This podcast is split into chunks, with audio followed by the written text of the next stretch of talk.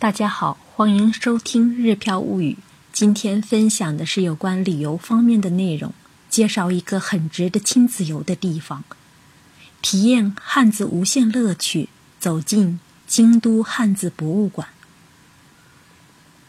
方方正正的汉字加上一本正经的博物馆形象，京都汉字博物馆这名称令人似乎有喘不过气的感觉。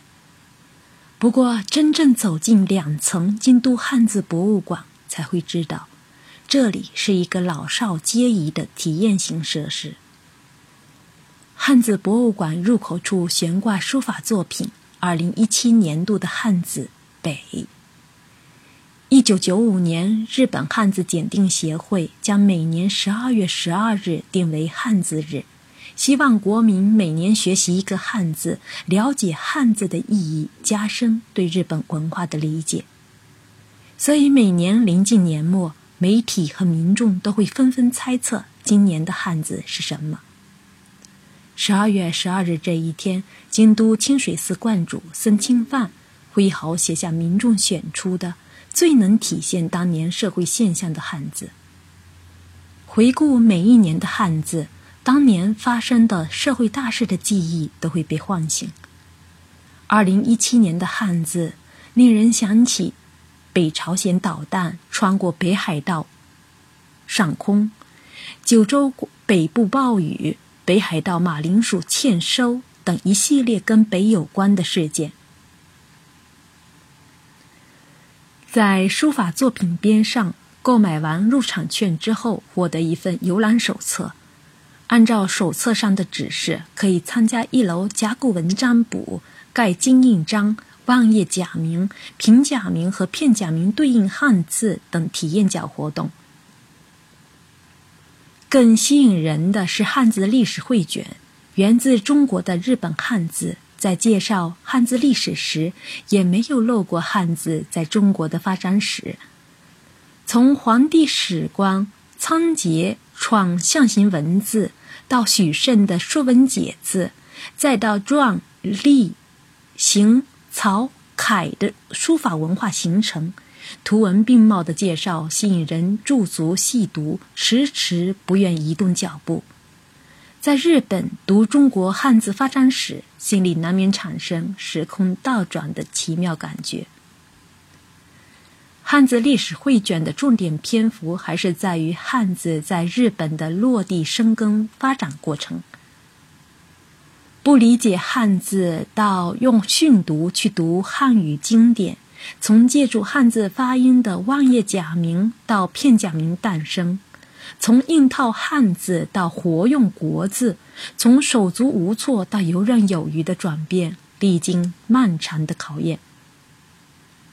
读完历史后，可以玩一玩轻松的会跳舞的甲骨文游戏，用手盖住桌子边缘出现的汉字，目光跟随汉字在桌面上移动。当相对应的甲骨文应声而出时，您一定会惊讶于文字的整形效果。汉字发展史伴随书写文具发展史。馆内还分七个阶段来介绍书写材料和工具的变迁，用树枝在沙土上书写，到活字印刷，到现代智能手机，书写工具发生翻天覆地的变化。汉字作为表意文字，即使是简简单单的一个字，也可以将千言万语浓缩在内。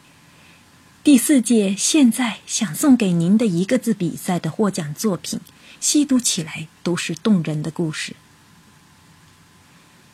介绍夫妇恋人组获奖作品，今天的今，致丈夫，身有残疾的我，憎恨过去，恐惧未来。但是丈夫读遍医学书，每次都陪我上医院，全心全意支持我，尽心尽力鼓励我与病魔抗争到底。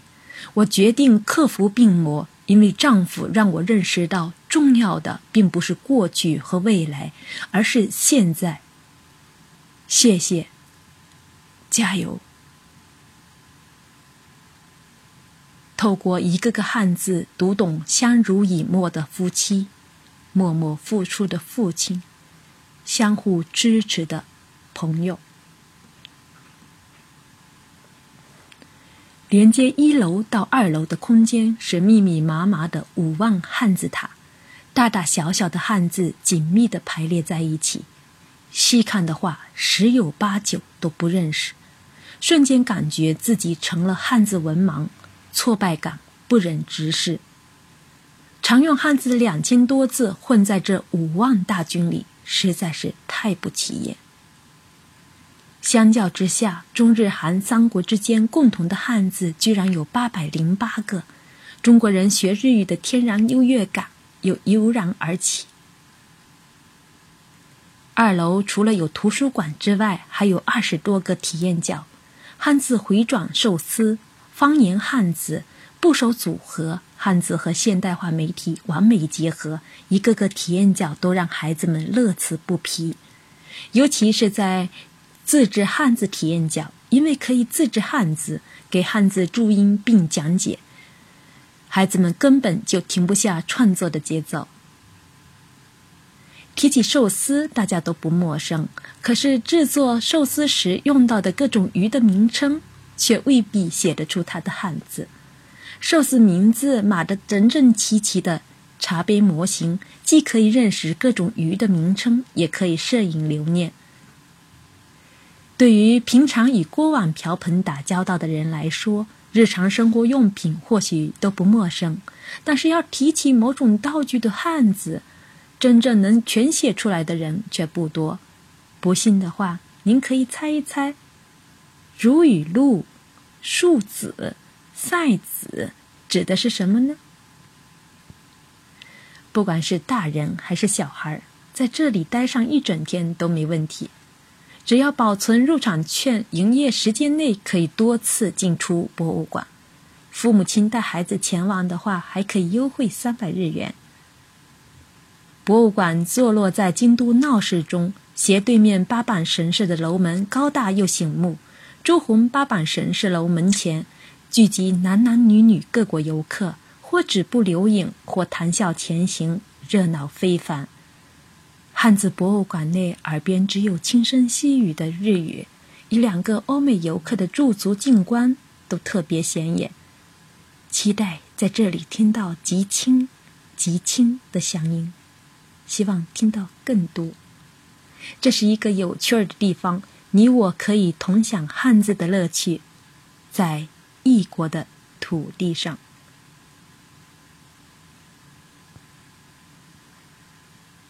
以上就是今天为您分享的全部内容。如果您想对照文稿的话，可以关注我的个人微信公众号“日飘物语”，里面图文并茂，有可以更详细的了解馆内的实际情况。另外，日本出生并长大的小易在日漂物语知识星球陪伴大家学习日语五十音图和日语汉字等课程。我们将陪大家度过将近三年的日语汉字学习时间。